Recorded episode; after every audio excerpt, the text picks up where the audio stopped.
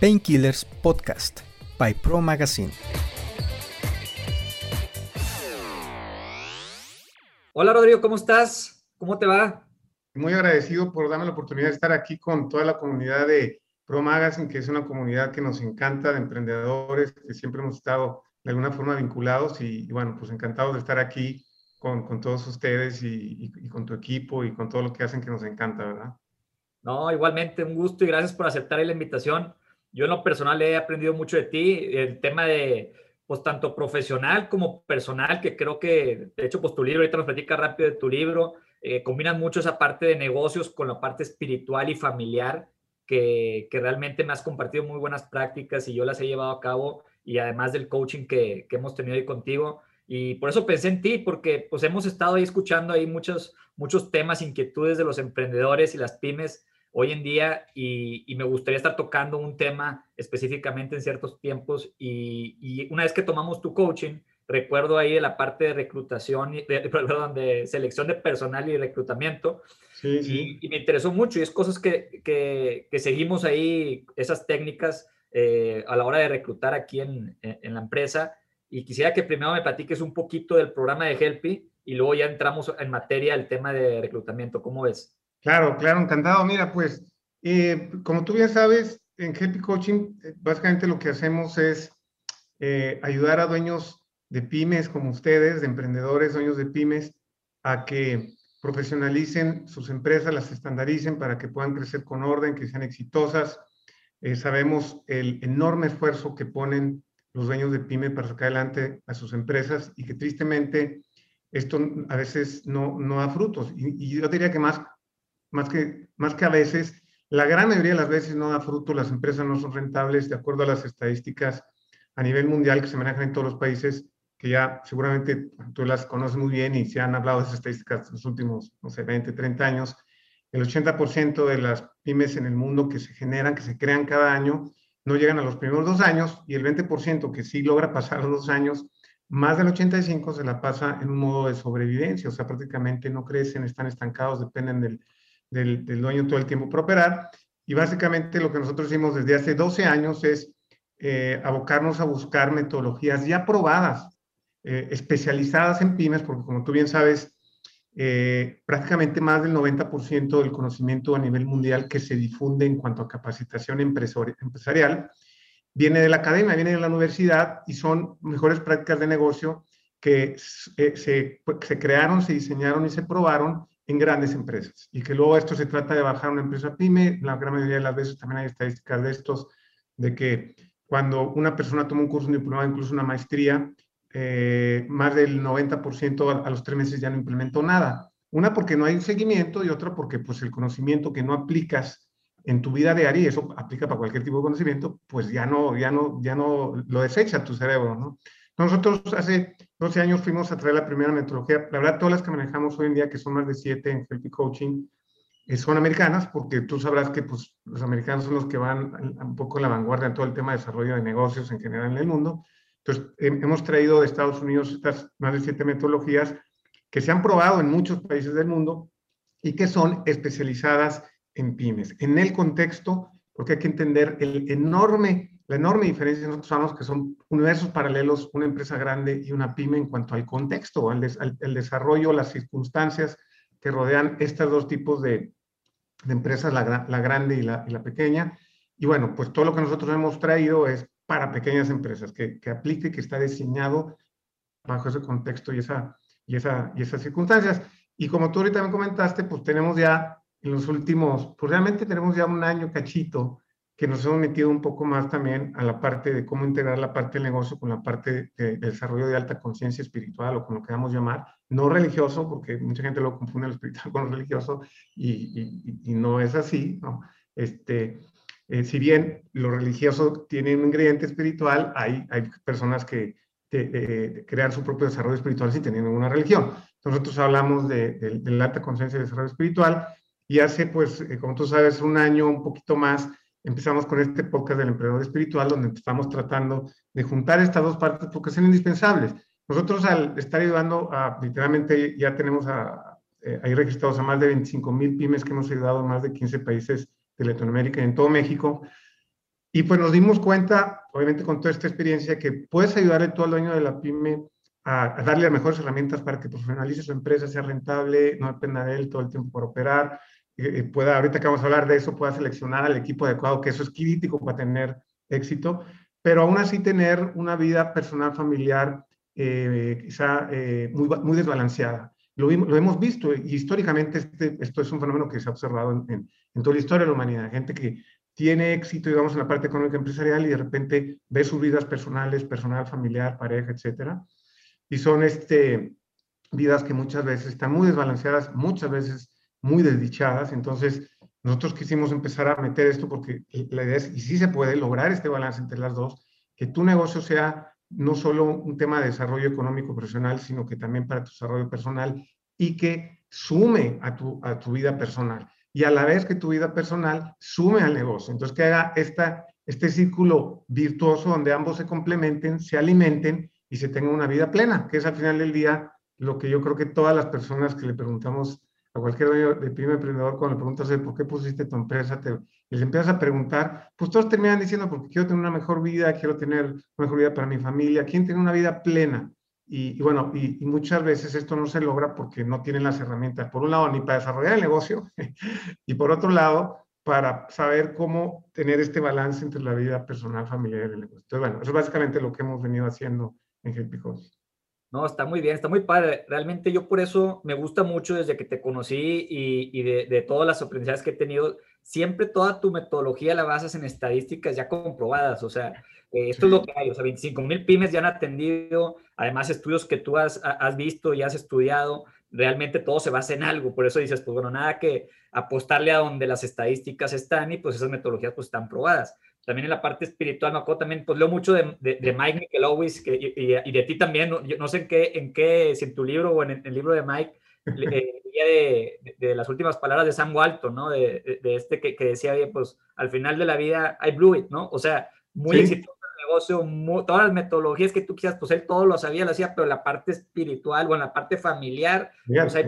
¿verdad? A lo mejor no, son cosas que, qué bueno que ahorita tú, yo hace un año que empezaste con todo esto y, lo de tu libro, pues ahora sí hay que balancearlo y enseñarle también al emprendedor, porque no solo son las metodologías para que te vaya bien la empresa, sino también en tu vida. Eh, Correcto. Ahorita, actualmente, nosotros llevamos 12 años con las metodologías enfocadas en el negocio. Hace un año empezamos con el podcast, que es el primer paso que dimos para ya empezar a meter la parte del desarrollo personal.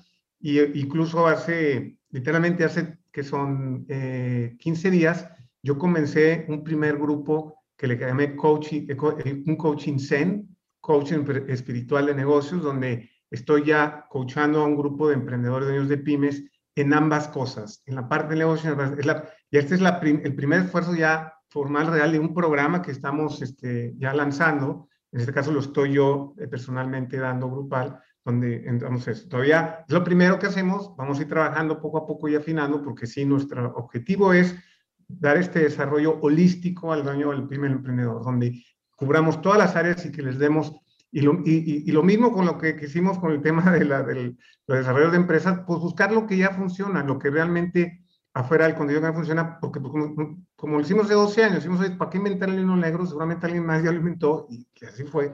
Ya ahí están metodologías, ya están probadas, ya las afinaron, pues vamos y las traemos. Y lo mismo con la parte del desarrollo personal, pues hemos estudiado eh, eh, continuamente eh, qué tendencias, qué metodologías, qué libros, qué cursos, y ya hemos podido integrar lo mejor que hemos, que, hemos podido ver que hay, que hay afuera para ir integrándolo y al final del día, pues, esa es, digamos, nuestra vocación, traer las mejores metodologías ya probadas para ayudar al dueño de la pyme desde hace dos años a que tenga una empresa exitosa y ahora desde hace un año con el podcast y con este curso a que tenga una vida plena e integral. Que como dices, pues imagínate, qué fuerte, no, fue en mi libro, te puedo decir, porque yo no mencioné a San Juan, seguramente fue en el, en el de Mike Michalowicz, pero que yo creo que es el ejemplo más claro, pero si tú lees la literatura y las historias y, las, y, la, y, la, eh, y la historia del mundo, siempre vas a encontrar eh, eh, que alguien menciona. Y esta persona era, fue muy exitosa y al final se dio cuenta que, que la, más, la parte personal, que es la más importante, la de pleno, pues la, se la, echó a perder.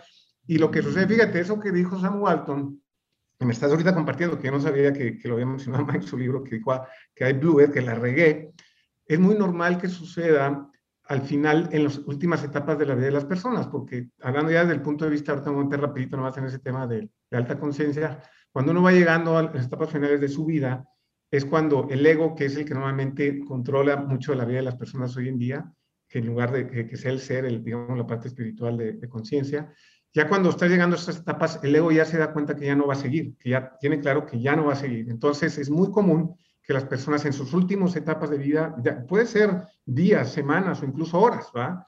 lleguen a, a, esa luz, porque ya el ego prácticamente se empieza a desintegrar y entonces les cae esta iluminación. Pero bueno, pues eh, la idea es que no llegues hasta ese punto para decir, híjole, o sea, como, como por ahí yo menciono en, en, varios de mis podcasts, eh, una frase que me encanta que dice, jamás un hombre en su lecho de muerte dijo, híjoles, debe haber pasado más tiempo en mi trabajo, en mi oficina. Nunca dijo eso ninguno en su lecho de muerte porque entra ahí, desaparece el ego y dice, híjoles, qué bárbaro, ¿qué hice? O sea, me la pasé persiguiendo esta ilusión, estas, estos este, espejismos del éxito, ¿no? Y resulta que me di cuenta que lo más importante es el otro, pero pues bueno, ya estoy aquí al final y, hasta el final me di cuenta. Que no nos pase.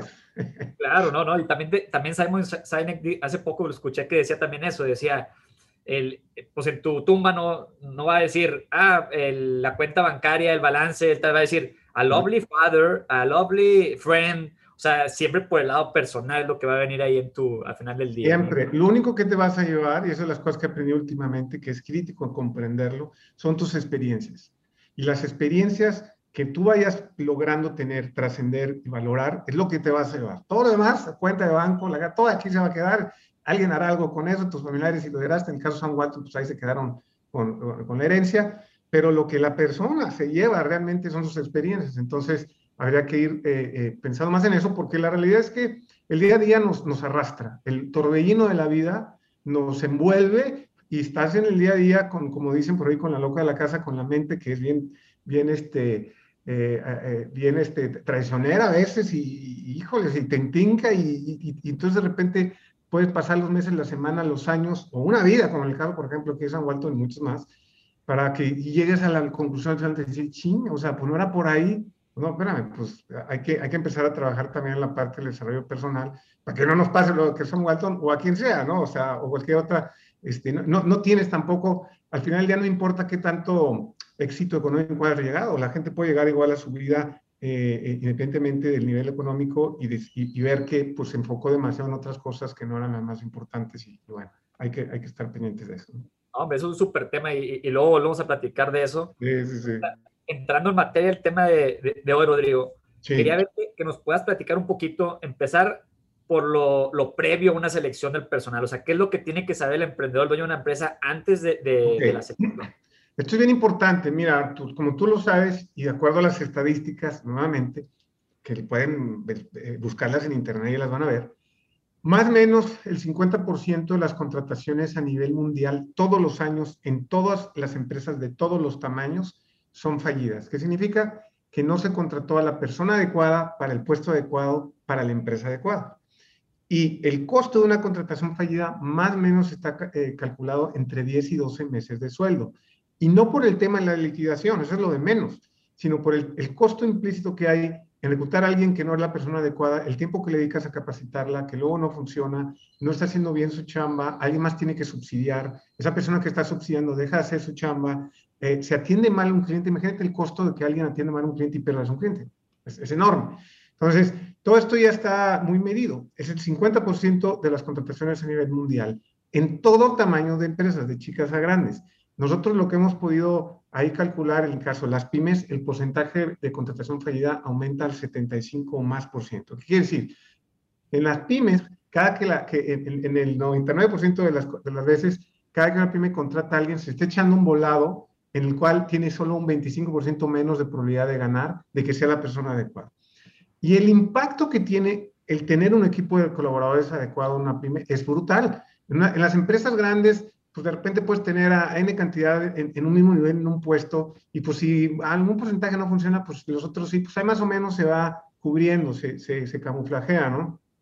Pero en una pyme yo creo que a ti te ha pasado y cualquiera que le preguntes, cuando tienes a un mal elemento, híjole, o sea, te pega durísimo, te pega durísimo y el dueño se empieza a distraer y, entonces es, un tema que le afecta enormemente al desempeño de la empresa. Nosotros siempre decimos, Imagínate al, mejor colaborador que has tenido en tu vida, cualquiera que sea, y que tu empresa, el 80% más o menos fuera así. Nunca decimos llegar al 100, porque quizás esto ya puede ser muy, muy difícil, pero el 80% es muy factible. Imagínate que el 80% de los colaboradores de tu empresa fuera como el mejor que hayas tenido en los diferentes puestos eh, de tu empresa.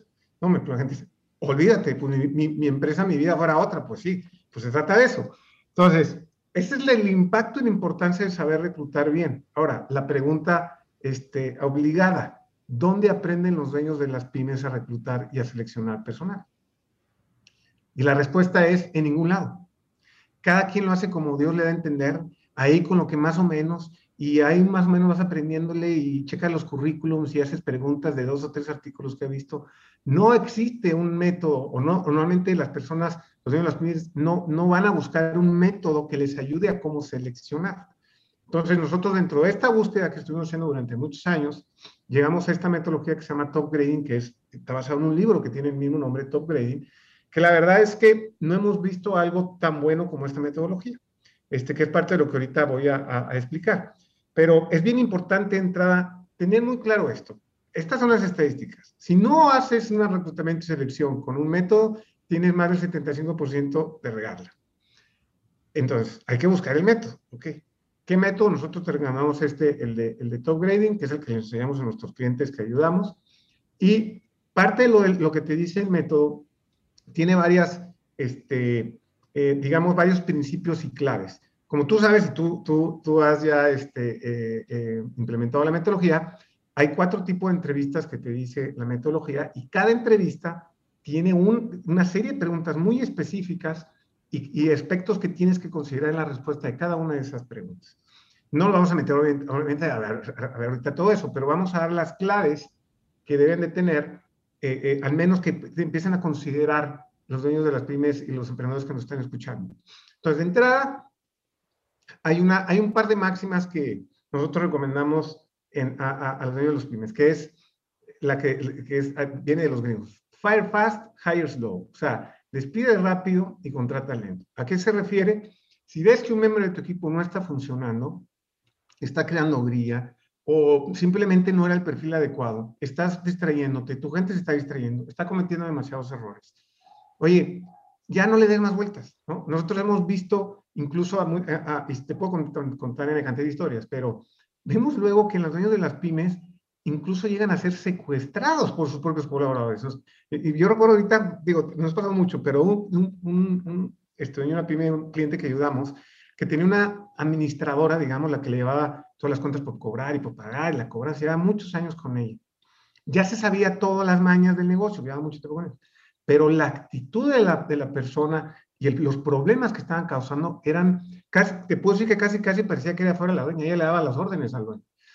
Y el dueño, por, por, por, por no tener procesos y sistemas, que es otra plática que vamos a platicar, que tener en su momento, pero es, que es crítico, pues no quería dejarla ir porque es que es la única que le sabe todo, y prácticamente estaba secuestrado. Y era, oye, no, no, ya no le des más vueltas.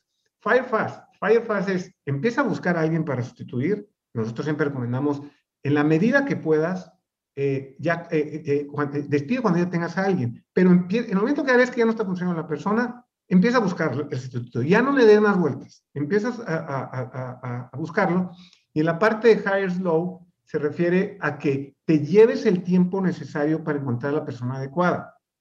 Lo que pasa con la mayoría de las pymes, y tú lo sabes, también todos hemos cometido ese error, por las prisas dicen, no, no, no, el primero me urge. El primero que llegue, y entrevistas, y ahí más o menos me entrevistas, y sí, me cayó, me cayó bien, me, me dio buen feeling, que es una de las cosas que ahorita vamos a hablar, que nunca debes contratar por el feeling, no estamos hablando, tiene que ser en base a cuestiones más objetivas, porque el feeling tiene que ver mucho con la empatía, etcétera, que es importante, pero no es, no es lo más importante.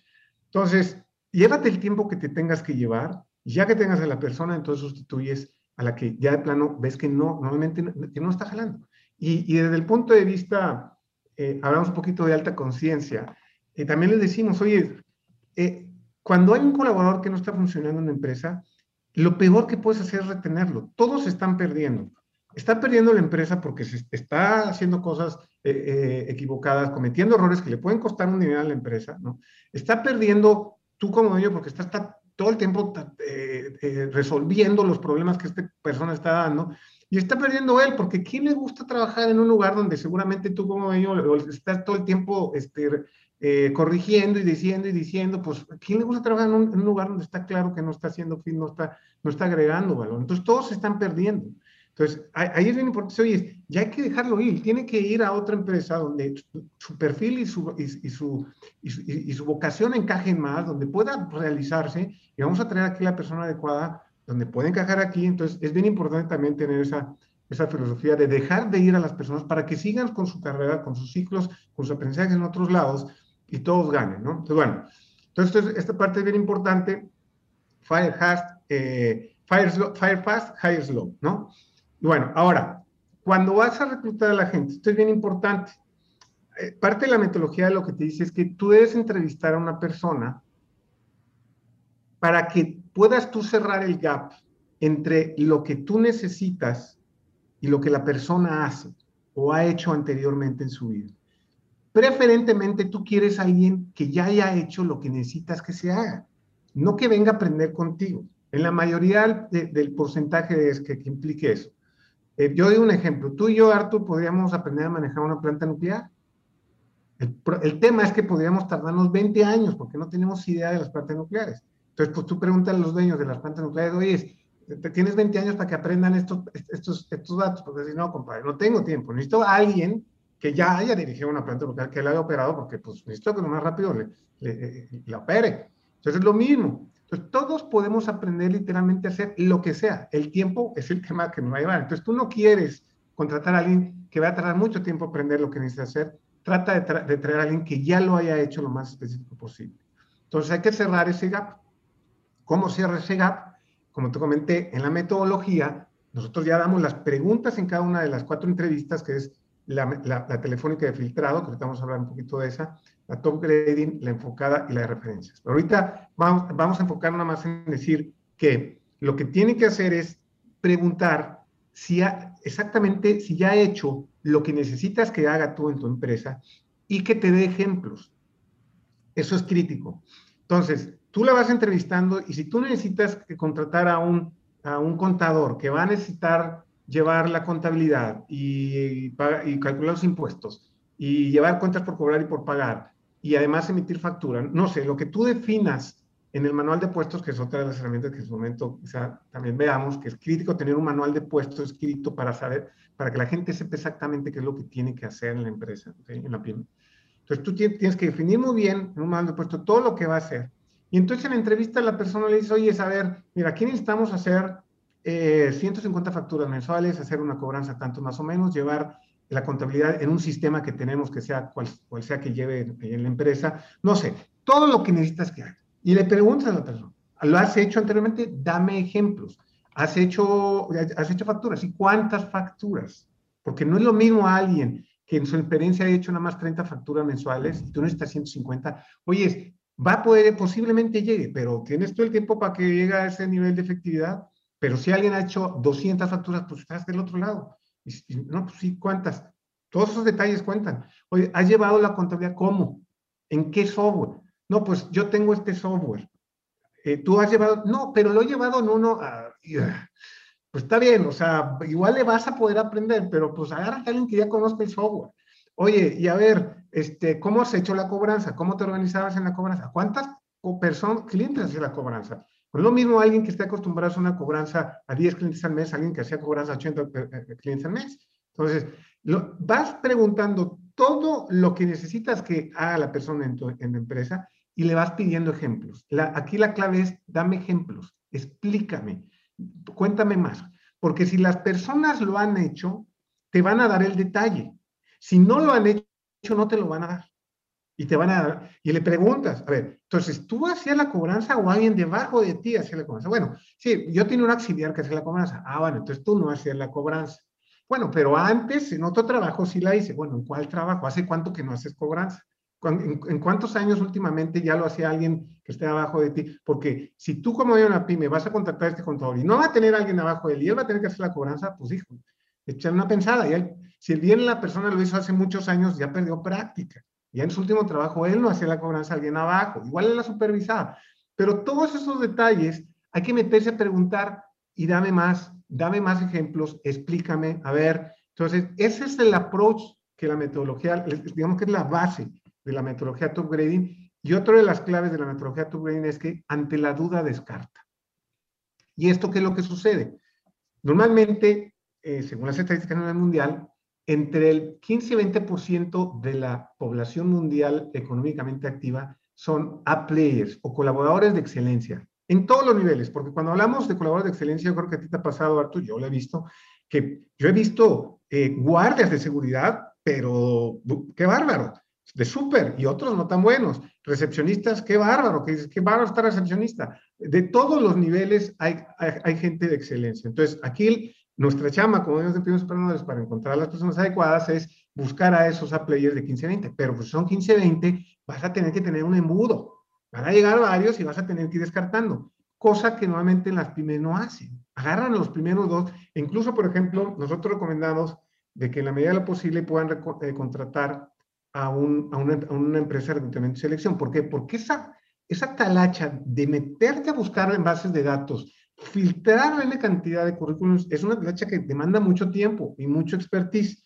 Si alguien más lo puede hacer por ti para que te presente una terna, pues, eh, vale la pena eh, eh, contratar y, y, pagar el costo ¿no? del, del, reclutador.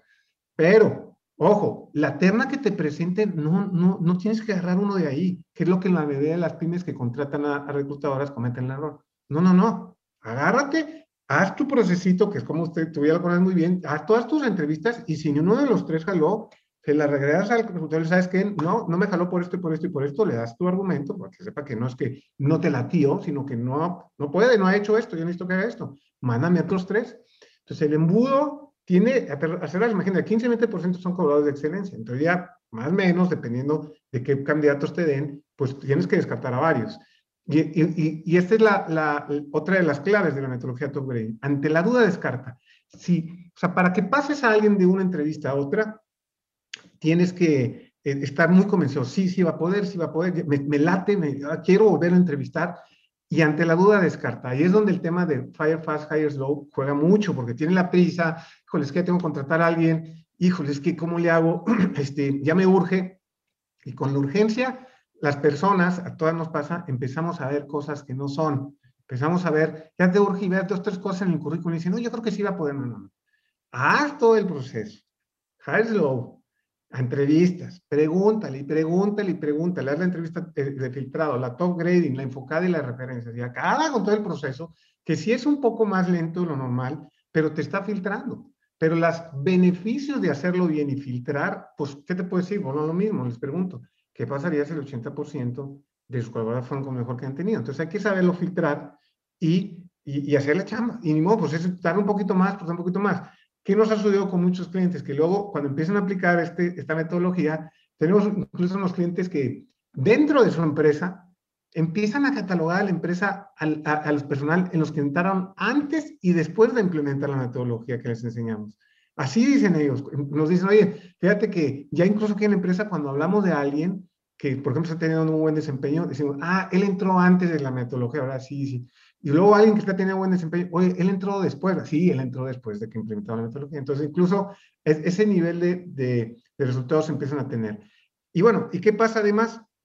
Que cuando estás tú reclutando a, a las personas, empiezas a descartar. Entonces, antes a los primeros que te atravesaban eran los que agarrabas y ahora empieza a descartar. Y nos pasa con clientes que dicen, oye, es que ya llevo meses encontrando un puesto y no pasan. No pasa porque, pero bueno, ¿qué haces ya ante la urgencia? Decir, oye, pues ya ahora sí ya no. Bueno, lo que vas a hacer es escoger al, al, al, al que mejor creas que puedas, aunque no, aunque no sea el, el, el, óptimo, pero al que mejor de todos los que has entrevistado.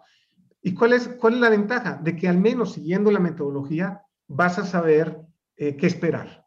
Vas tener muy claro que espera. Mira, ya lo entrevistamos, sabemos que esto sí va a poder, esto va a batallar, esto quizá va a tardar mucho más en aprenderlo, pero ya lo tenemos muy claro. Entonces, esas expectativas, ese gap, lo vamos cerrando para que tengas tú la mayor certidumbre de saber que la persona que va, que estás contratando va a hacer lo que necesitas que, que vaya a hacer y de la forma que vaya a hacerlo, porque también tienes que, hay cuestiones de actitud, ahí si hay macho o no con la empresa, es en la cultura, por eso, por eso en, la, en, la, en, en, las entrevistas haces preguntas como incluso, oye, ¿cómo te organizas con tu familia? El trabajo queda muy, muy lejos de aquí el, trabajo para ti, cuánto harías, todos esos detalles cuentan, porque luego la gente contrata resulta que la persona vive una hora y media y pues no duran, ¿por qué? Porque pues imagínate una hora y media de regreso de ida todos los meses, la gente se cansa, empieza a buscar otras opciones, hasta esos detalles vienen dentro de, de las entrevistas de metodología, ¿no? Yo creo que eso es bien importante, esto último que dices, Rodrigo, porque al final del día la persona está buscando trabajo y a, veces ellos también les surgen y empiezan a decir, no, pues vivo lejos, pero no importa, me fascina eh, eh, el carro, pero tú sabes por las estadísticas que la gente si vive a dos horas de donde está, digo, estoy suponiendo algo que no sé, pero entonces hay cosas que tú sabes que como que a tarde o temprano se van a cansar, ¿no? Como ese tipo de cosas. Claro, les preguntas, oye, este, eh, ¿a cuánto queda trabajo? Otra de las preguntas que vienen ahí en la, en la entrevista, una de las cuatro entrevistas, la telefónica de filtrado, es cómo te organizas, con, por ejemplo, si tiene hijos, con tus hijos. Digo, ahorita con el tema de la pandemia todos estamos de forma virtual, pero digamos que en, una realidad normal, oye, pues, ¿quién los lleva? Y luego, con, con esas preguntitas, no, pues yo, yo lo llevo y luego lo recojo. pero ah, ¿y dónde queda el? No, pues a una hora y media también queda el colegio de la oficina. Oye, ¿y cómo lo vas a hacer? No, pues no, yo voy y vengo rápido. ¿Y a qué vas a comer? No, no, yo como ahí en el carro. Ay, hijos, ¿cuánta, ¿quién va a durar así? Imagínate, yendo en la mañana y luego regresando por el hijo para recogerlo yéndolo a dejar y luego no, no hay mucha gente que aguante tener, ¿no? Y luego se tiene que ir justo a la, no sé, a las 5 tendría que ir si resulta que tus horarios son a las 6 y te dice, y la gente, como dices, estamos también buscando trabajo y dice, yo me organizo, yo me organizo. Híjoles, pues sí, no, pero entre que te organizas o no, igual y no te llegas a organizar, te va a pesar muchísimo como sería lo normal, y a los seis meses ya estás buscando otro trabajo y no estás rindiendo, entonces fue crónica de una, de una salida anunciada, ¿no?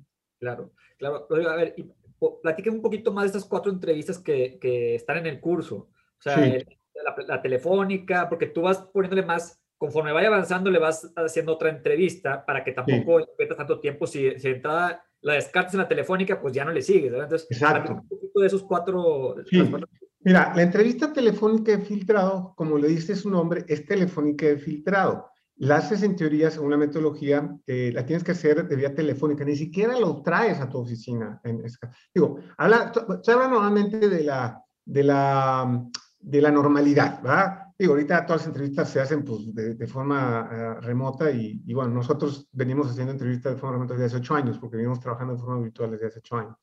Este, entonces, este, Telefónica Filtrado les empieza a hacer preguntas, toda una serie de preguntas que vienen específicas ahí, y si no, y si por algún momento ves que nomás no, ahí deja la entrevista, no sigues incluso, oyes, le dices, mira, muchas gracias, este, por pronto yo creo que es todo por lo que esto sabe ahorita, y ya te avisaremos si sigues en el proceso o no. Ya, ni siquiera, si ya ves que no te latió, que no, pues ya ni te sigues. Y ya después, eh, dentro del proceso que nosotros les enseñamos, pues le mandas un mail, hay que siempre mandar un mail a la persona, un mensaje en WhatsApp o ambos. Oye, muchísimas gracias por, por, eh, por tu interés en formar parte de nuestro equipo, pero pues no, dentro de las, eh, tu, tu, perfil no cuadró con lo necesitamos. Lo, lo, lo, que sea que tú le quieras poner, nada más avisarle a la gente que simplemente ya no te vamos a llamar, ¿no? Pero ahí le paras.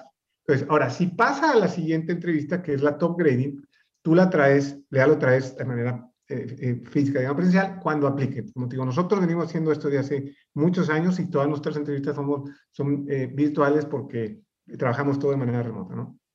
Entonces, ya en la entrevista enfocada, les empiezas a preguntar sobre sus logros y sus fracasos. ¿Qué logros tuviste? ¿Qué fracasos en cada trabajo, en los últimos cinco trabajos? Te preguntas y nuevamente les preguntas, a ver, logros, platícame, cómo, eh, dame, un, dame, este, un, dame un ejemplo específico de cómo hiciste estos logros. En los logros te van a decir, eh, no sé, este, tuve, por ejemplo, em, eh, y esto me acuerdo de una entrevista que nosotros hicimos que yo hice hace mucho tiempo, Reducí, reduje el 30% de fallas en una línea de producción, no sé qué. Muy bien. Y le preguntan, a ver, platícame cómo, cómo redujiste esto. Y entonces ya la persona empieza a platicar y pues resulta ser que la persona lo único que hizo, que hacía, era, eh, era vaciar la información de las fallas en un archivo en Excel. Ella no redujo las fallas. El equipo de ingenieros que estaba arriba de él redujo las fallas, hizo el, approach, hizo, eh, empezó a buscarle, eh, y ella nada más, esa persona nada más vaciada. Pero puso como logros, y venía ese currículum, reducir. Entonces, pues digo, está bien, pero tú no redujiste. Tú vaciabas la información de esa línea de, lo que se producción. Entonces, cuando le empiezas a preguntar a la gente, platícame más, dame más detalle, ahí es donde te das cuenta. Cuando alguien hizo algo, que a ti te puede, te, lo puede hacer contigo mismo el ejercicio. Cuando tú hiciste algo que tú lo hiciste, lo puedes explicar perfectamente claro. O sea, no, no, ni trastabilleas, ni, digo, fue haber sido hace tiempo, pero tienes bastante clara la idea de cómo lo hiciste, porque tú lo hiciste. Pero cuando no lo hiciste, pues no hay forma, o sea, empiezas a, y ahí sale la verdad. Entonces, logros este, y fracasos. Ahí está bien, oye, dime qué fracasos has tenido. Este, luego la gente dice, no, pues es que, eh, o debilidades, ¿no? Eh, logros y fortalezas y debilidades. Debilidades, no, pues es que, y ahí le dices, todos tenemos debilidades. y una de las características de una player es que reconoce sus debilidades, las tiene muy claras. Entonces, cuando te dicen es que, hijo, no se me ocurre, a él le tienes que decir, tiene algunas debilidades, todos tenemos, hombre, a ver, dime.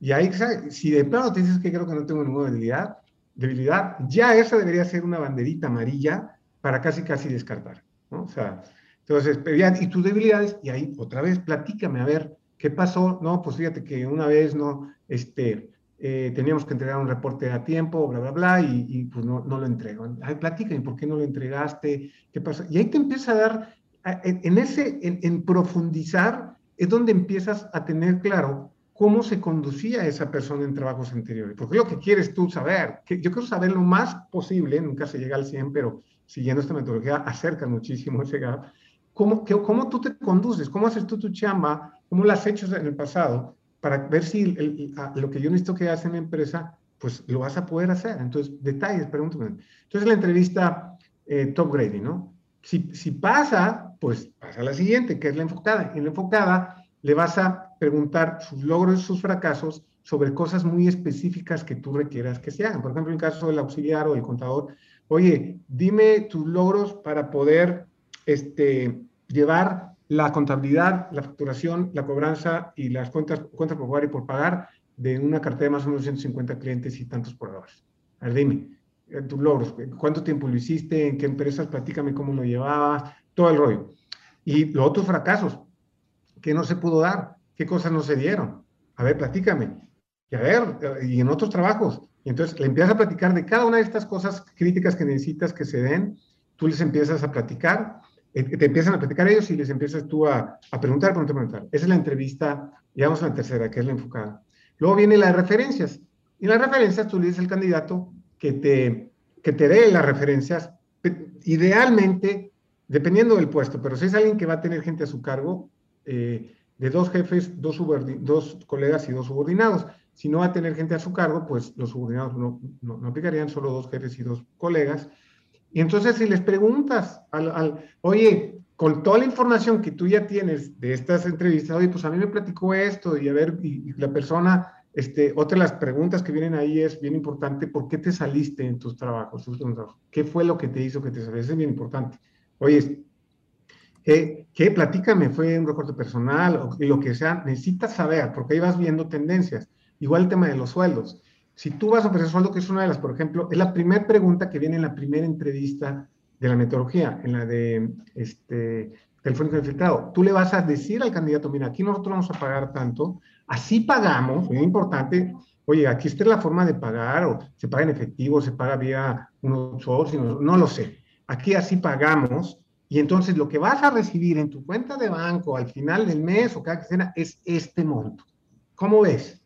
¿Sí, delante? Ah, sí o no, si no, no pasa nada, porque si tú no preguntas eso al principio y te vas con todo el proceso y al final le sacas lo del sueldo y dices, no, pues es que yo esperaba, ya, ya perdiste mucho tiempo. Y en realidad, lo que, e, e, e, ese tema de negociar los sueldos, yo les diría que traten de evitarlo al 100%, que si en empresas grandes se puede, una pyme, tú negociar un sueldo, subirle un poco más, se puede pagar durísimo. Entonces, tú define cuánto puedes pagar. Y eso dice la persona desde la primera entrevista. Esto es lo que yo puedo pagar y así pagamos. ¿Estás de acuerdo? No, y si te dicen, bueno, quiero ver si al final hay una negociación, no, no hay rango de negociación. Esto es. No, pues no me la. Ah, perfecto, ya, súper. Ya la persona, que bueno, de entrada no te lo debían haber traído, ya sea que lo hayas reclutado tú a través de una agencia, porque el sueldo pues está muy claro, pero ahí le especificas y, y la forma de pagar es importante, porque luego hoy es, eh, es que yo no sabía, yo me confundí, yo quería, no, no, así pagamos, así recibes, esto es lo que vas a recibir en tu cuenta cada mes, porque luego esa confusión, no sabes cuántas veces se comete todos los días en todo el mundo la pymes y es catastrófica, que hablan de brutos y de netos y que nadie sabe que... Ah, es que yo creía que eran netos, no, eran brutos menos impuestos. Ah, no, no, pues es que no. Esto es lo que te vas a recibir, netos, ta, ta, ta, así pagamos, muy bien. Y ya te sigues con la entrevista. Y estas preguntas muy importantes, ¿por qué te saliste de tu trabajo? ¿Cuánto ganabas? Más o menos, porque si tú ves que alguien, si tú vas a pagar en un sueldo, no sé, vas a pagar 10 mil pesos en un sueldo y ves que la persona en los últimos tres, cuatro trabajos ha ganado 20 mil, 25 mil, 30 mil.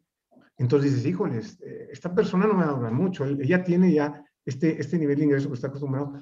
Igual lo, lo, mismo, las personas te pueden decir, no, no, no importa, yo me adapto, yo me adapto, porque están urgidas, necesitan tener un tipo de ingreso. Pero tú decir, ahí es donde dices, no, o sea, ¿qué tanto se va a adaptar? Se va a adaptar mientras me, me utiliza de puente a mí para buscar un trabajo que le dé el nivel de ingreso que él venía teniendo y se entiende perfectamente. Pero tú como dueño de la pyme, cuando estés reclutando, tienes ahí que, que ver. Otras cosas bien importantes hay a considerar, Arturo, es que en las pymes, yo nosotros siempre esto lo decimos, en, la metodología dentro de las eh, cuatro entrevistas que hay, la telefónica filtrado, top grading enfocada y, y de, referencias, por lo menos en la top grading o en la enfocada, tiene que intervenir el dueño de la pyme. Yo te diría que hasta una cantidad de colaboradores de 150 sea, ¿por qué? Porque es bien importante que el dueño de la pyme sea el curador. A, ese nivel y ese desarrollo de la empresa, él tiene que decir, cualquier persona que entre le tiene que dar el visto bueno, porque él es el que sabe qué tipo de, filosofía quiere que la gente tenga, qué tipo de valores, de criterio, de, de, actitudes. Él más que nadie lo sabe. Entonces, que al menos participe en una entrevista de, cada persona que entra a la empresa hasta 150 más o menos, bueno, ya a partir de 150 eh, empresas de 200, 150, pues bueno, igual los que son eh, personas de hasta abajo, eh, muy operativas, pues igual ya no los tendría que entrevistar, ya no podría, no, no tendría el tiempo el dueño. Pero todas las que son de, de entrar a empresas en 50 para abajo, para todas las personas debería participar el dueño, porque tiene que, es, es, crítico que él vaya escogiendo los elementos para asegurarse. Y obviamente la idea es capacitar a todos los miembros de la empresa para que sepan cómo seleccionar de acuerdo a esta metodología, pero que sí participe el, el dueño en al menos una entrevista para que más o menos diga sí o no o dé el visto bueno de, de, de, la persona, ¿no? Eso es bien importante, Rodrigo. Creo que es de las cosas que a veces tú como dueño de pyme quieres delegar todo. Y, yo recuerdo hace como, pues no sé, fue unos dos años, un año y medio, que este, un amigo en común, Chuy, eh, fundador y director de Envía Flores, sí. sábado en la tarde casi, me habla y me dice, oye, tú eres que acabo de entrevistar a, a una chava que trabajó contigo, ¿cómo la recomiendas? Y yo, ya, pues, ahí platiqué con él de ella y le dije, oye, ¿a poco tú, tiene una empresa de arriba de 200, 300 personas? Y me dice, pues ocurre entrevistar a casi todos. A lo mejor, y, eso es una empresa, y es donde yo me cayó el 20. O sea, yo éramos 20, 25 en ese entonces, a lo mejor, y, y ni yo entrevistaba así eh, eh, eh, en la empresa todos, y creo que por algo fue creciendo y, y, pues ahorita está donde está, ¿no? Es correcto. Fíjate, digo, en, el, caso de Chuy, nosotros le, ayudamos, le enseñamos también esta metodología, y yo me acuerdo que lo incluso lo coachamos para cuando él, reclutó a su, primera gerente de recursos humanos, la primera persona que debe ser, que sigue el día de hoy, por cierto. Y, y la reclutó con la metodología porque yo le dije, mira, si alguien debes de, de, de, cuidar, si vas a tener tu primera persona responsable de recursos humanos, es esa persona, tiene que ser la más adecuada, porque de ahí va a venir mucho de esto y, este, y, creo, y hasta la última vez que platiqué con él, no hace mucho tiempo, seguía la misma persona y, fíjate, ese es, eso es lo que hay que hacer hasta lo más que puedas tu entrevista. De hecho, entre más va creciendo una empresa, y, ya vamos a meter un poquito como referencia a, los, a las empresas grandotas, pero por ejemplo, en el libro de Jack Welch, que considerado como uno de los CEOs más, más exitosos para muchos del siglo XX, el de General Electric, en su libro de The Winning, que es muy buen libro, para empresas grandes, no te va a decir mucho lo que hace para ti, pero hablaba del tiempo que él dedicaba y que él decía que un director general debería dedicarle la parte de recursos humanos. Y dice, literalmente, de tu 100% de tu tiempo, dice el 70-80% tienes que dedicarlo a recursos humanos. Fíjate, clarísimo lo tenía, porque si tú te aseguras de que la gente, hasta donde tú puedas, es la adecuada, todo lo demás va a jalar. Pero si no es la adecuada, híjoles, va a empezar todo a tronar. Entonces, incluso él en su libro comenta que cada año, no sé si lo sigan haciendo, pero lo hacían en General Electric, en, Electric, en los headquarters de General Electric, hacían una, como una semana de capacitación y de integración con desde Jack Welch hasta, no sé cuántos eran desde el nivel más alto a nivel mundial hasta donde daba, creo que eran, no lo sé, igual esto, pero 1.500 personas, 1.000 desde, desde arriba, boom, hasta donde se podía. Y dice, es el único evento de la empresa que yo nunca falto.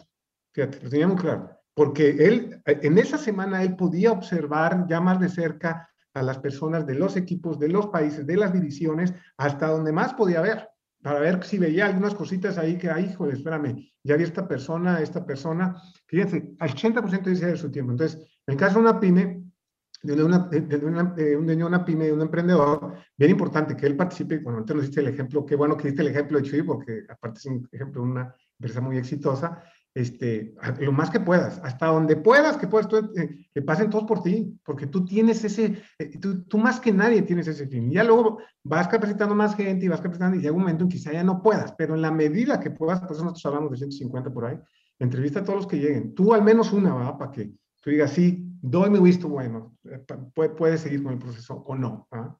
Claro. No, pues eh, realmente creo que lo enfocamos muy bien ahorita toda esta parte, el tema de la entrevista, que es sumamente importante estos filtros, pero, pero como para empezar a concluir, quisiera, porque hay cosas que vienen después, que son la capacitación y que todavía van en esa parte de selección, y, sí. y lo de antes que decías de los manuales y todo este rollo, pudieras resumir, o sea, ya resumido, aunque nada más nos hayamos enfocado y profundizado en esa parte, pudieras sí. resumirlo antes y lo después también, o sea, todo ese proceso desde tienes que tener el manual, muy claro porque de ahí te vas a basar en las preguntas, pa, pa, pa, así como un sí. resumen para cerrar la plática. Bueno, al el resumen, esto es a lo que deberíamos de llegar. Y voy a hacer el viaje de un colaborador en una pyme cuando implementa los procesos y los sistemas adecuados en la empresa, que es lo que nosotros ayudamos a nuestros clientes a hacer. Vas a atraer, a, a reclutar para un nuevo puesto. Lo primero que tienes que hacer es un manual de puesto. Y para eso tú sabes que hay un formato muy específico, porque el, el, el, manual que nosotros te enseñamos es, la, es, de una de las siete metodologías que estamos eh, certificados, la de IMIT. Y yo he visto muchos manuales de puesto a lo largo de mi carrera profesional y no he encontrado uno como el que nosotros manejamos, porque tiene que ser muy específico. Los manuales de puesto tienen a ser muy vagos y a decir habilidades, y eso no te sirve de casi nada, no, no es ni siquiera claro. Muy específico tu manual de puesto. ¿Qué es lo que va a hacer en el día a día la persona? sus dos actividades, pues una lista muy larga, y luego cómo lo vas a evaluar, y luego cuáles van a ser sus, eh, los, los, objetivos, y antes de muchas cosas, pero lo más específico de lo que va a hacer la persona. Haces tu manual de puesto, lo, lo haces por escrito. Bueno, con ese manual de puesto, vas a, si vas a ocupar un reclutador, se lo das al reclutador. Mira, esto es lo que necesito, esto es lo que va a hacer la persona y esto es lo que estamos pagando. Muy bien. Luego ya viene la persona, haces tu proceso de selección, que esto es bien importante, la selección no es delegable con un tercero. El, despacho de reclutamiento y selección, tú lo ocupas para que te mande ya candidatos filtrados, para que no hagas la talacha de los revisar 150 currículums, eso que la, y ellos ya tienen, son muy buenos en eso la mayoría de ellos. Te lo mandan y ya tú haces esta metodología que te implemente. Tú la tienes que hacer internamente en la empresa, nadie te la puede hacer por ti. Ya, pasa por el proceso, ya que filtras, el que quedó, entra. Entra la persona, que por cierto, dentro del proceso tú sabes que de la primera a la segunda entrevista, tú ya le das a la persona el manual de puesto, al candidato, para que tenga muy claro qué es lo que llegaría a hacer, porque también quieres que él vea, que nos ha pasado, cuando ven el manual de puesto y dicen, ay, pues, ¿sabes qué? Se me hace que yo no puedo. Padrísimo, nos evitamos tú, sufrir los dos no, no, no, padrísimo, hasta aquí llegamos, excelente, ya se autodescartó. Entonces, manual de puesto, ¿no? Nosotros recomendamos dentro de nuestra, dentro de la metodología, como tú sabes, que también le compartas la visión estratégica. ¿Qué es la visión estratégica? Este viene de otra metodología, que es tu, la foto de tu empresa en, en, cinco años. Es un documento de dos hojas donde dices específicamente qué es lo que eres, a qué te quieres, de, qué, cuáles son los objetivos de la empresa, cómo quieren estar en cinco años, qué tipo de colaboradores quieren tener, qué tipo de mercados, qué tipo de productos, todo. Se lo das para que la gente sepa, oye, ¿a qué voy? ¿Esta empresa qué le tira? Ah, pues a esto le tiras. ¿no? Todo el proceso. Pero ya pasó, ya la persona dijo, sí, ya tú es la persona adecuada, órale, entra. Entra y hay que capacitarla. Hay que tener un proceso interno de, de capacitación. ¿Con qué idealmente la vas a capacitar? con procesos y sistemas. Si tú tienes procesos documentados y sistemas, la capacitación se hace 10 veces más rápida que tengas una persona que le tenga que estar repitiendo durante mucho tiempo hasta que le agarre. Con procesos y sistemas documentados, la capacitación se reduce 10 veces y además es mucho más efectiva porque si tienes los procesos y sistemas, se lo, lo, capacitas una vez a la persona y le dices, ya cualquier otra duda que tengas, chécate el proceso y el manual, lo que sea, ya no vengas a preguntar, ya, ya te lo explica, ahí está. Entonces, bueno, entonces, la persona ya tiene los procesos y los sistemas, entonces puede hacer su trabajo de manera más exitosa.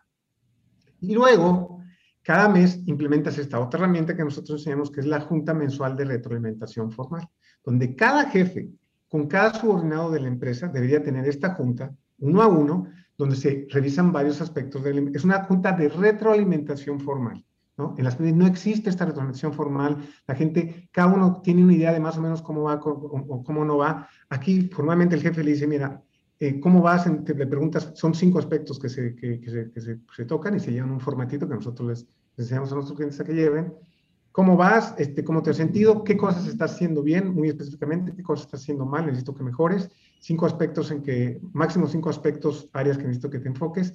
Y luego la parte personal, que es bien importante. Pasamos más de la, prácticamente nuestra vida hoy en día, como está el, digamos, el esquema socioeconómico mundial, pues la persona vamos a pasar la mayoría de nuestra, de, nuestra vida, nuestro tiempo trabajando. Entonces, trabajamos con personas que no tenemos idea de sus vidas, lo cual es algo que resulta irónico. Y además es importante saber sus vidas personales porque siempre la vida personal afecta al trabajo y el trabajo a la familia. Entonces, y aparte le das una, un aspecto humanístico, oye, pues nos conozcamos, quiero saber de tu familia, ¿no? O sea, que, cómo vas, tienes algún tema se tocan esos puntos. Entonces, fíjate, imagínate qué sucede cuando tienes todo esto. Reclutas a la gente adecuada, le dices exactamente qué es lo que tienes que hacer desde que la estás reclutando, le dices a, lo que le tira la empresa con la visión estratégica.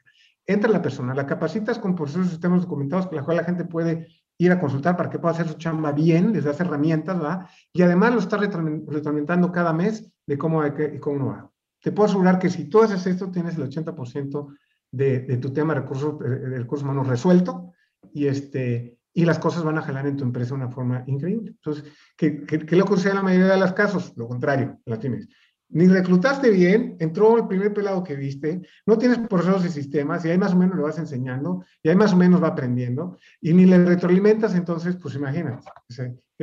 todo esto, pues la consecuencia es que pues, mucho lo que platicamos de los porcentajes de efectividad de las pymes pues está muy, muy bien, Rodrigo, muchas gracias, muy completo. Creo que hay dos cosas que el, que el empresario, el emprendedor tiene que saber.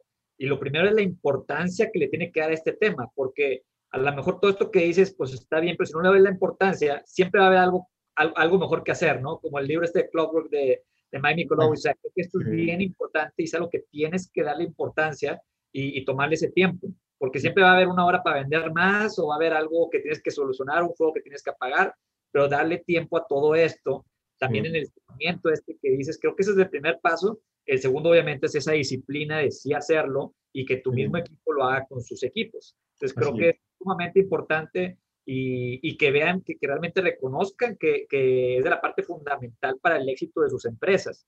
Creo que incluso hasta en las startups, yo estaba leyendo que en una estadística que es el segundo tema por el cual las startups fracasan. O sea, uno es porque no tiene el market fit y el segundo es por el tema del, del equipo. Entonces, eh, creo que desde una startup que está pequeña y está creciendo y aparte esos que crecen muy rápido, ya tienen que tener de alguna manera, eh, o, ya cuando empiezan a encontrar o en ciertos puestos deben de ver cómo, hacer todo este proceso bien, porque luego también les perjudica más siendo una empresa tan, tan nueva, de tan reciente creación. Sí, es que, es que digo, ya, hay muchos estudios al respecto que lo confirman, pero dando como un, punto de referencia a una empresa grande que todos pueden ubicar. En el caso, por ejemplo, eh, de, Apple, eh, yo me acuerdo ver un video por ahí en YouTube hace tiempo, donde, hace viejito el video, cuando estaba todavía Steve Jobs, antes de lo, que lo ocurriera eh, al principio, este, donde están entrevistando a la directora de, la, de, la de producción de Apple, donde hacían las computadoras, porque en, sus, en esas épocas las hacían en Estados Unidos, tenían su planta ahí. Y era, y era una, una chava que era economista. Entonces le preguntaban, oye, ¿cómo alguien que es economista terminó siendo la directora de producción de Apple? Y, y me acuerdo que la chava dice, pues mira, de entrada, lo único que te puedo decir es que me entrevistaron más de 25 personas en dos días. Desde Steve Jobs hasta más otras 25 personas. Y me iba de un edificio otro. Y entonces, imagínate, qué claro tenía Steve Jobs, que decía, no, no, yo la entrevisto y 25 empleados más, para ver si pasa el filtro, la curación de todos, y la que quede, y el que quede. Y, fíjate, justo, antes quedó un economista, no quizá un ingeniero en producción, lo que sea. Y, y, por ejemplo, eh, también empresas como Amazon, este, uh, yo, yo recuerdo un amigo que estaba aplicando para un puesto de, incluso en Mediano Pelo en Amazon, ni siquiera en México, que me comentó, me dice, ya, ya llevo 12 entrevistas y creo que me faltan 5 más. 12. Y era un puesto, no, no de hasta arriba ni de hasta abajo, pero de mediano pelo. Entonces, lo tienen muy claro las empresas, que el, el escoger bien a los, y obviamente no hay un 100%, no, no, hay, no hay nada que sea bulletproof, pero pasar de la, estadística que hoy día las pymes de 25 o menos de efectividad en su contratación a un 80, 85, 90, que nosotros tenemos clientes que llegan a esos niveles, pues olvídate, es toda la diferencia del mundo. Claro, no, hombre, padrísimo, pues es un tema sumamente importante y que lo seguiremos tocando en otras entrevistas. Rodrigo, de, verdad, muchas gracias por, por aceptar este ah, Volveremos a platicar pronto y, pues muchas gracias nuevamente. Gracias por, por, toda la información valiosa que nos estás compartiendo. Hombre, al contrario, este, encantado como siempre de colaborar con ustedes, de ayudar a todos los dueños de pymes, los empresarios que podamos, porque sabemos que si, que si a los dueños de pymes, a los emprendedores le va bien, a, México y al mundo le va a ir bien, tú sabes que eh, más del 70% del PIB y más del 80% de los trabajos a nivel mundial, incluyendo México, los generan las pymes. Y bueno, sabemos que ahorita en estas épocas, los últimos, eh, el año de la pandemia y todo esto, todavía estamos, pues han sido de muchos retos para las pymes y pues en lo que más podamos ayudarlos, pues encantados para, para, para que salgamos todos adelante, ¿no? No, muy bien, muchas gracias, Rodrigo. Nosotros tenemos la misma misión y visión que tú y, por eso compartimos estos, este tipo de gracias. gracias. por, hay que seguirlas compartiendo y, buscar el bien y la prosperidad de todas estas empresas. Buenísimo, excelente. Venga de ahí. Muchas gracias, Rodrigo. Un abrazo. Listo, un abrazo. Esto fue Painkillers Podcast by Pro Magazine.